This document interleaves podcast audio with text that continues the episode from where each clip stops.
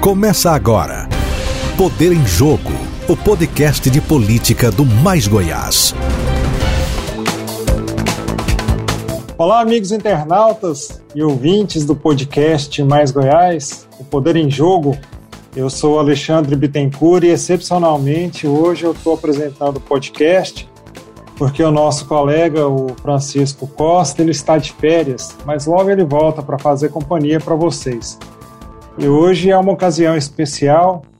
Hoje falaremos com o ex-ministro, ex-presidente do Banco Central, Henrique Meirelles, um dos maiores economistas que o Brasil já produziu e que dispensa apresentação. De antemão, a gente agradece muito ao ex-ministro por ter dispensado esse tempo para falar conosco. Muito obrigado, ministro. É um prazer enorme estar aqui, uma satisfação conversar com vocês, trocarmos um pouco de ideias aí sobre Goiás e sobre o que podemos fazer aí para ajudar o Estado a crescer, criar mais emprego, mais renda, que é, em última análise, o que interessa à população. Né? E, evidentemente, com esse desafio enorme aí do curto prazo de enfrentamento da pandemia. Né? E, nesse momento, a vacinação é fundamental, além da tomada de cuidados uh, necessária. Mas, uh, em uh, dito isso, o fato é que a vacinação está caminhando e nós teremos um, uma oportunidade aí grande de retomar o crescimento econômico no Brasil e em Goiás.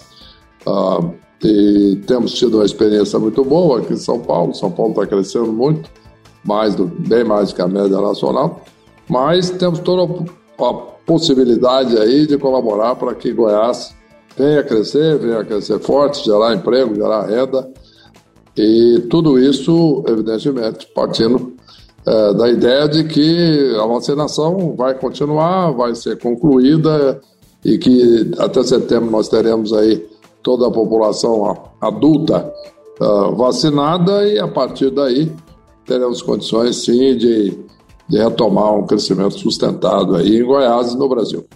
Com certeza. A gente também tem hoje na, na, nossa companhia a colunista do Mais Goiás, Tainá Borella. Seja bem-vinda, Tainá. Olá a todos os ouvintes do podcast Poder em Jogo do Mais Goiás.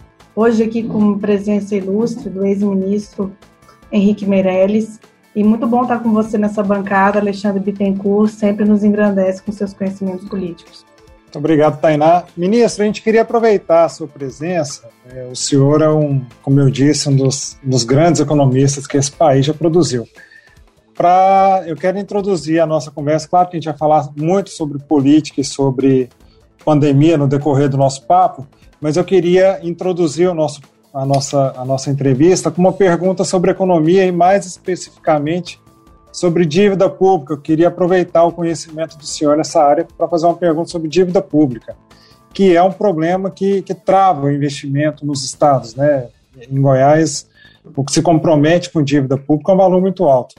A dívida pública aqui em Goiás está dividida em duas hoje. É, a primeira parte é uma dívida que originalmente em 94 ela era de 822 milho milhões e até hoje Goiás já pagou 10,9 bilhões e ainda deve 5 bilhões, ou seja, a dívida foi paga 13 vezes e ainda há um estoque de dívida de, 5, de 6 bilhões.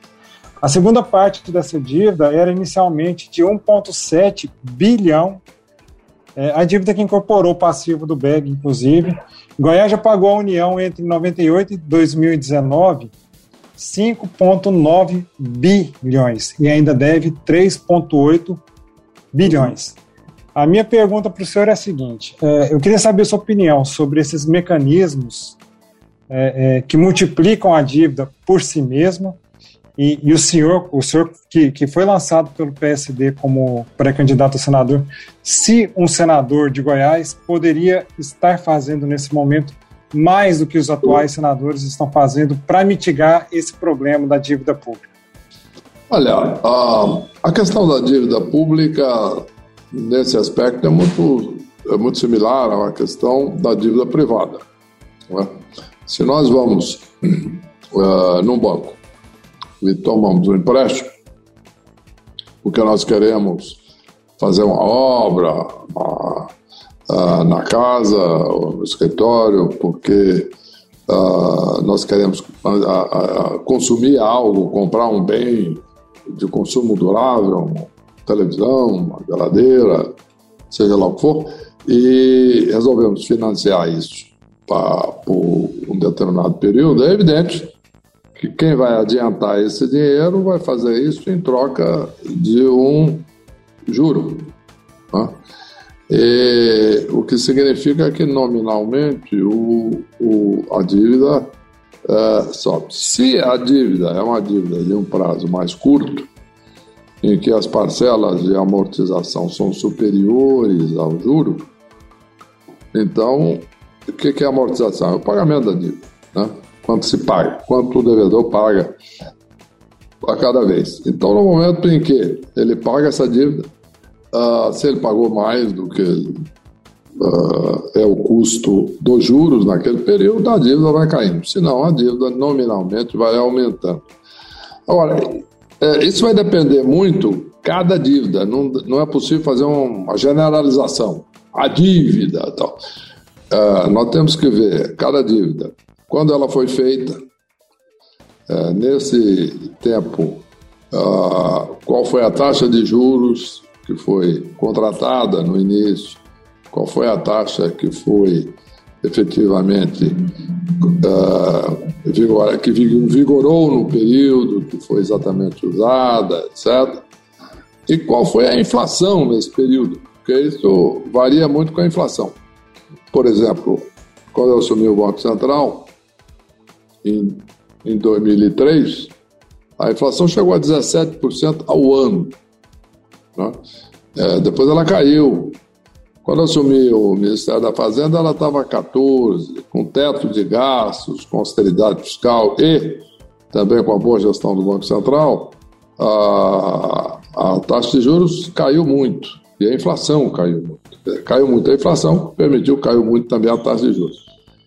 Então, é, é, é importante se saber exatamente é, quais foram essas taxas, etc. Tem, tem que se questionar, na realidade, muito mais importante é por que, que foi tomar empréstimos em primeiro lugar. Né? Foi para uh, fazer obras e, e fazer uh, algo de, de fato que beneficia a população, ou foram, ou foram despesas públicas correntes, de contratação de funcionários, de salários, etc., uh, ah, despesas correntes e que se tomou dinheiro emprestado para pagar despesa corrente. É a mesma coisa daquela, daquela uh, família que o, o pessoal vai lá e toma o dinheiro emprestado no banco uh, para poder gastar um pouco mais a cada mês. Vai ter um problema. Essa dívida vai aumentar, porque os juros uh, vão ser, são devidos. E, portanto, é muito difícil generalizar o julgamento. Primeiro tem que ver a cada, a cada dívida que foi tomada, qual foi a razão daquela dívida ter sido feita naquele momento Quantos anos nós estamos falando em cada, cada uma dessas parcelas? Qual foi a taxa de juros contratada nesse período e qual foi a inflação do período? Então, é, com tudo isso, é, nós aí podemos chegar, digamos, a uma conclusão é, de por que, que a dívida atingiu determinada dimensão. Segundo, exatamente quem são os credores. Você mencionou o governo federal. Dizer, toda essa dívida é com o governo federal, parte da dívida é com bancos ou com setor privado ou agências internacionais.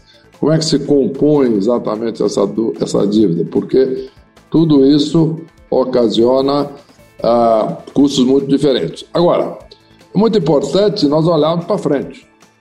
Tá? Então, é muito importante, em primeiro lugar, a questão do regime de recuperação fiscal, que o Estado está uh, participando agora, é, que suspende por um período pagamento de dívida, etc., dá condições especiais e, ao mesmo tempo, uh, estabelece contrapartidas, é, o Estado tem que restringir despesas para não continuar exatamente aumentando despesas e, e fazendo dívida para isso. Uh, então, isso é uma medida correta. Fui eu que, inclusive, estabeleci o regime de recuperação fiscal quando estava no Ministério da Fazenda e estabelecemos isso na época que foi aplicado no estado do Rio de Janeiro e agora tem vários outros estados, inclusive Goiás, uh, que entraram no regime de recuperação fiscal, que já teve algumas modificações feitas pelo Congresso, etc. Então, esse é o, o, o fato concreto. Em relação a, a, ao trabalho do Senado Federal, não há dúvida de que uh, é muito importante o direcionamento de recursos uh, para o Estado, né? É muito importante que sejam aprovadas emendas que direcionem recursos para investimentos, obras no Estado, que venham beneficiar a população de Goiás. Né? E, além disso, é muito importante, inclusive no meu caso específico, que tenha uma experiência eh, internacional e que tenham conexões, relacionamento com investidores do mundo inteiro, seria muito importante também uh, trazer investimento para Goiás. O que, que é falar? Investimento é uma coisa muito uh, uh, longe do, do eleitor, do povo goiano. Não, não é não. É diretamente, porque o investimento gera emprego, gera renda para a população, né? gera crescimento para o Estado e gera crescimento para a arrecadação do Estado também. Então, tudo isso é muito importante e é fundamental. E tudo isso são coisas é, que podem ser feitas é, no Senado Federal.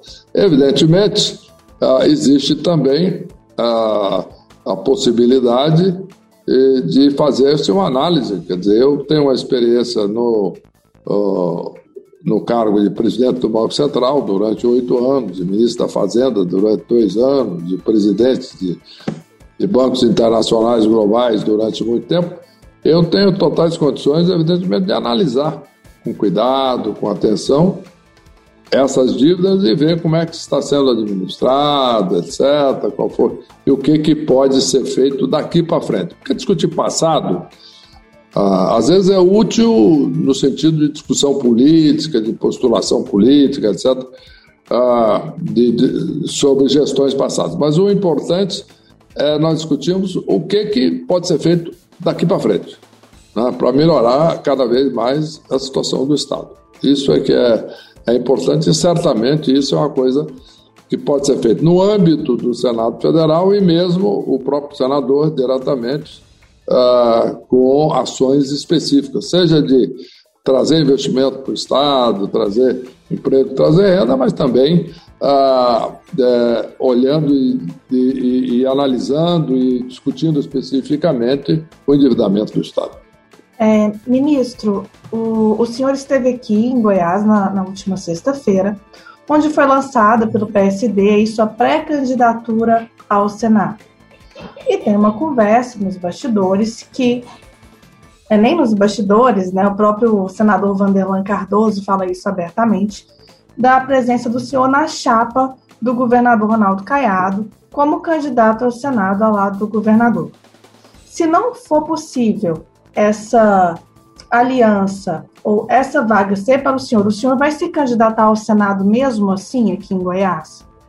Sim, o convite do PSD não foi condicionado a uma coisa ou outra. Não? Foi um convite feito pelo presidente nacional do partido, Gilberto Kassab, pelo senador eh, Vanderlan Cardoso, pelo deputado federal Francisco Júnior, ah, também eh, confirmado que não pôde, eh, naquele momento, estar presente, mas depois me visitou pessoalmente o, o presidente eh, estadual, Vilmar Rocha. E, então, nós temos aí um projeto em andamento.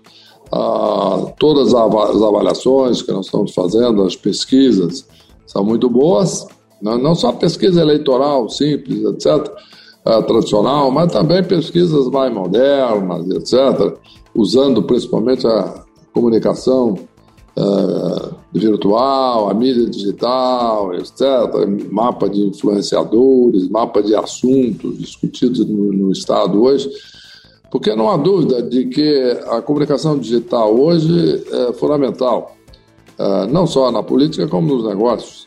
Tá? E, e, isso modifica, muda completamente essa dinâmica política tradicional. Agora, o governador Ronaldo Caiado é um amigo de já há muito tempo. Né? Somos amigos pessoais e, e as famílias são amigas, etc., já de muito tempo. Uh, e é muito importante lembrar, inclusive, o governador Ronaldo Caiado foi a primeira pessoa a me convidar a, a, entrar na política de Goiás. Já tem mais de 20 anos isso. Tá certo?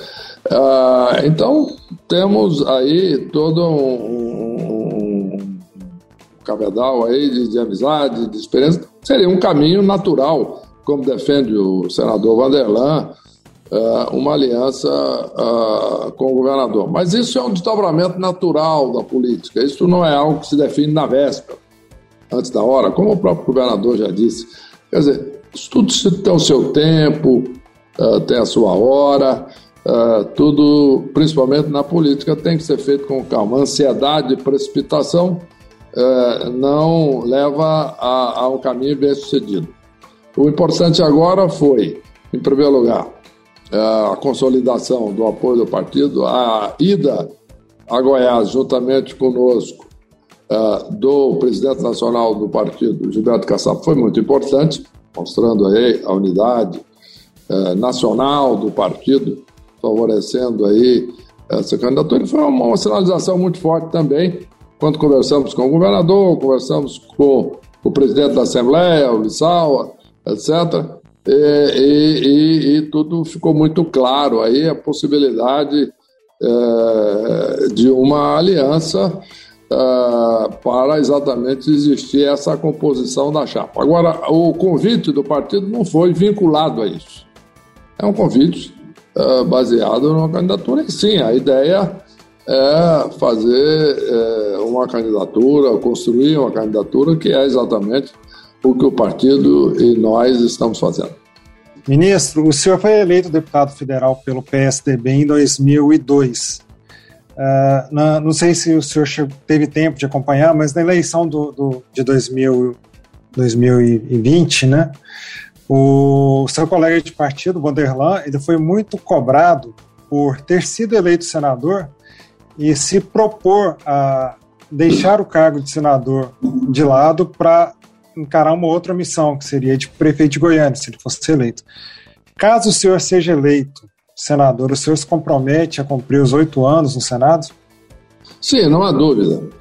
Uh, porque um cargo de senador é um cargo que, hoje em dia, inclusive com uh, o protagonismo que tem cada vez mais na, no Brasil, uh, o Congresso Nacional, é importante eh, que a presença lá tenha continuidade, etc., e e que o senador possa contribuir. Eu tenho certeza que, com a minha experiência internacional do mundo inteiro, com contactos no mundo todo, com a minha experiência no Banco Central do Brasil, no Ministério da Fazenda, etc., é, eu tenho todas as condições, contactos, conhecimento, etc., de ajudar e muito o Estado a promover o desenvolvimento, o crescimento e etc. E é exatamente isso é o nosso compromisso. Eu não, não estaria é, fazendo nada disso se não existisse essa disposição. Né? É, é, eu não vivo disso, não, não, não, não, não tenho essa, essa, essa necessidade e, e realmente é, acho que está na hora de contribuir mais no parlamento para Goiás e para o Brasil. Então foi isso exatamente o que me motivou a considerar essa hipótese de ser candidato, de estarmos trabalhando juntos e, juntamente com o partido, construindo aí todo esse, esse processo é, de uma eventual possível candidatura ao Senado Federal. Ministro, é, o senhor se candidatou à presidência uma vez, então o senhor não pensa em, em se candidatar de novo em 2022? Isso é um plano que está descartado? Olha, Eu já cumpri a minha função, eu me candidatei a presidente visando exatamente divulgar uma determinada agenda, o que significa um programa para o Brasil uh, de crescimento de reformas fundamentais, uh, de uh, desburocratização e de, e de privatização, tudo isso. É, isto é, é uma, um programa que foi vitorioso, né, no sentido de que ele está sendo divulgado, foi, digamos, assumido exatamente ah, no país hoje. Ninguém mais ah, discute isso, a não ser vários ah, segmentos ainda específicos, o que é normal numa democracia. Mas o fato concreto é que eu me considero totalmente realizado com aquela candidatura foi uma experiência útil, importante, rica, uh, e não acho que é o momento agora uh, de uh, voltar a, uma candidatura presidencial. Eu acho que cada coisa na sua hora, ou cada, ah, cada projeto né, eh, no seu momento. Acho que o momento agora é o momento de olharmos o Senado Federal. Ministro, o país está vivendo um, um, período político complicado, de muita polarização e, e mais recentemente com denúncias é, muito sérias da, da, contra o presidente Bolsonaro, até que envolve até suposta cobrança de propina na, na compra de vacina. Se o senhor já fosse senador, estivesse no Senado, é, a gente gostaria de saber qual estaria sendo a sua posição na condução desse processo, a sua opinião nesse processo todo, e se o senhor vê no horizonte uma possibilidade de impeachment, se o senhor é a favor dessa, da, continuidade desse processo, se é o melhor para o Brasil nesse momento. Olha, uh, se tivesse, caso tivesse o Senado Federal, não há dúvida que eu estaria examinando com muito rigor, com muita atenção, uh, todos os depoimentos, todas as provas, para que justiça seja feita. Isso é que é importante, isso é que é o papel uh, de uma CPI, da mesma maneira que o Judiciário tem o seu papel e o Congresso Nacional. Cada um no seu lugar. O Congresso Nacional, normalmente, é, é promulgação de é, a formulação, aprovação de lei, de projetos, de emendas constitucionais. Uh, da, da, Comissão Parlamentar de Inquérito é apurar uh, problemas específicos, né?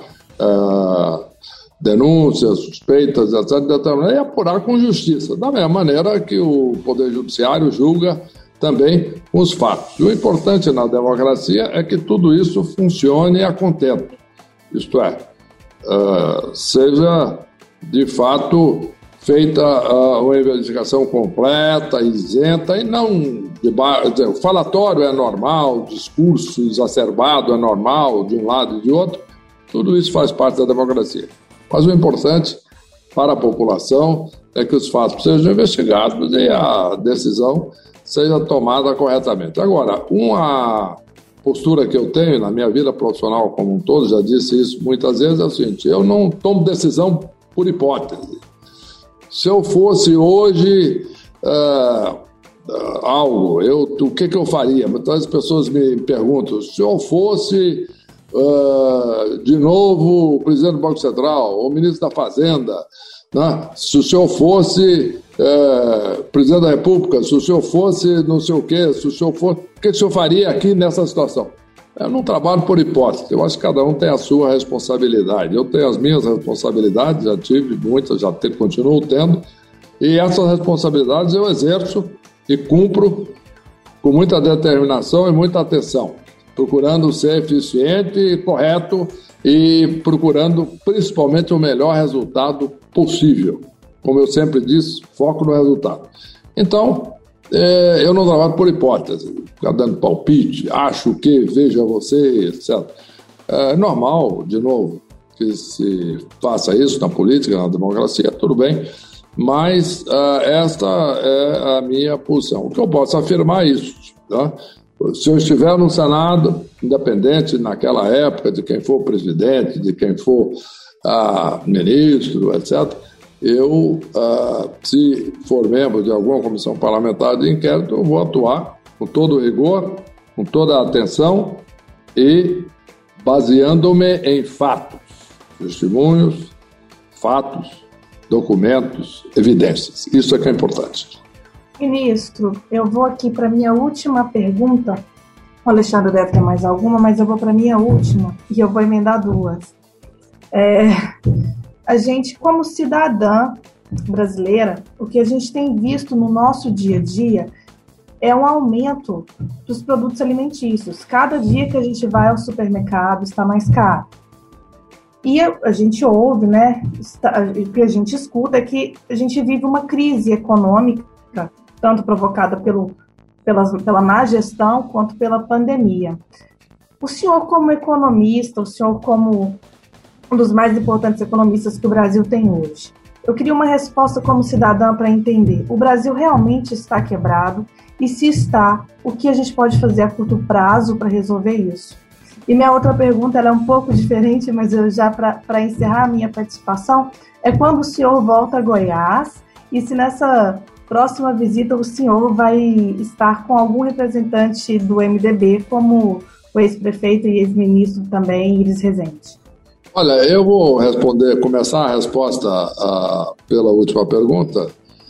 Uh, certamente uh, pretendo me encontrar com o ex-governador, ex-prefeito Iris Rezende, também um amigo de longa data, uh, muito tempo, e, e, já recebi, inclusive, o presidente, a visita em casa do presidente do partido, o Daniel Vilela. Nós já tivemos uma visita muito importante, muito interessante, etc.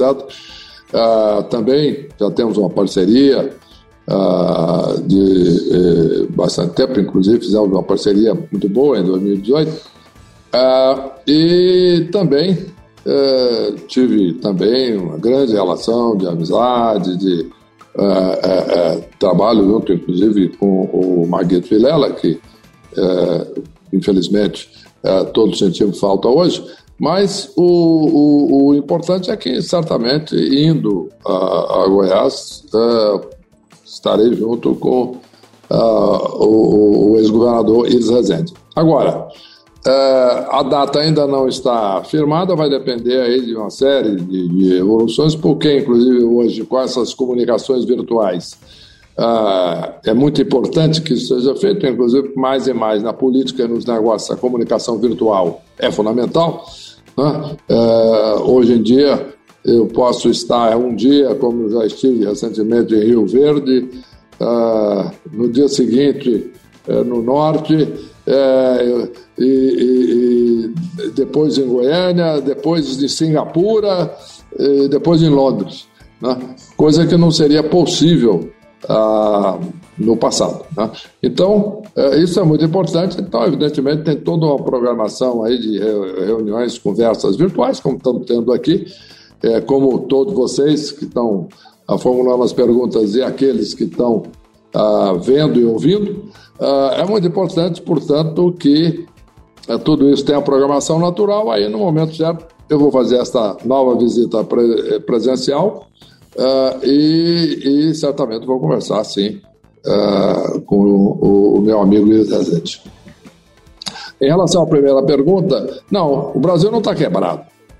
Uh, o Brasil tem uma coisa muito importante, que são as reservas internacionais que dá estabilidade financeira e econômica ao país.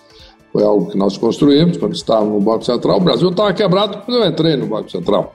Né? O Brasil, eh, naquela época, tinha 15 bilhões de dólares de reserva e devia 30 para o FMI. Estava quebrado. Né?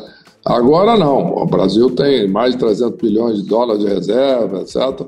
Muito maior do que a dívida externa do governo brasileiro. Por outro lado, é, nós temos um, um, problema, que é o problema da inflação. Isso é outra história. Uh, o, a inflação de fato subiu muito mais do que se esperava, talvez muito mais do que devia. O preço dos alimentos, particularmente, subiu muito, porque normalmente o que acontece é que quando sobe uh, exatamente o, preço de commodities internacionais, normalmente, em situação normal, há uma queda do dólar. Uma coisa, no fundo, compensa a outra. Né? Subiu, subiu muito o preço dos alimentos internacionalmente por maior demanda pela retomada do crescimento econômico do mundo, do consumo, inclusive. Desta vez o dólar não caiu, tá? por conta de incertezas em relação à economia brasileira. E isso existe, sim, tem muita incerteza hoje, uh, isso é muito importante uh, na economia e na inflação. A inflação é muito de expectativa. Então, na medida em que tem muita incerteza, o dólar não caiu como não devia muito, internacional, como normalmente aconteceria, internacionalmente uh, o preço do alimento subiu, então o alimento subiu muito no Brasil.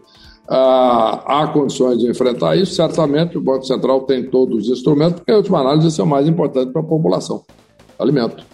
Uh, e não há dúvida de que isso é a prioridade número um eu acho hoje eh, do Brasil é enfrentar isso. Para isso é necessário uma gestão fiscal firme no executivo e uma política firme do Banco Central que tem todas as condições de fazer para fazer isso. Ministro, a gente agradece. O nosso tempo já se esgotou. Imagino que o senhor esteja também com uma agenda cheia aí. E se prepare para a volta para Goiânia, porque Goiânia está frio como está São Paulo. Pode, tá bom. pode vir agasalhado. A gente agradece pelo tempo dispensado e, e, e, conversaremos muito no decorrer desse processo eleitoral. Um abraço, muito obrigado. Um abraço grande, hein? Prazer em vê-los. Prazer em conversar com todos. Muito obrigado, Tainá Borella. Nós conversamos hoje com o ex-ministro e ex-presidente do Banco Central, Henrique Meirelles, no podcast Poder em Jogo, o podcast de política do Mais Goiás. Este podcast pode ser ouvido nas plataformas digitais e mais informações você confere no site do Mais Goiás. Um abraço e até semana que vem. Você ouviu Poder em Jogo, o podcast semanal de política do Mais Goiás.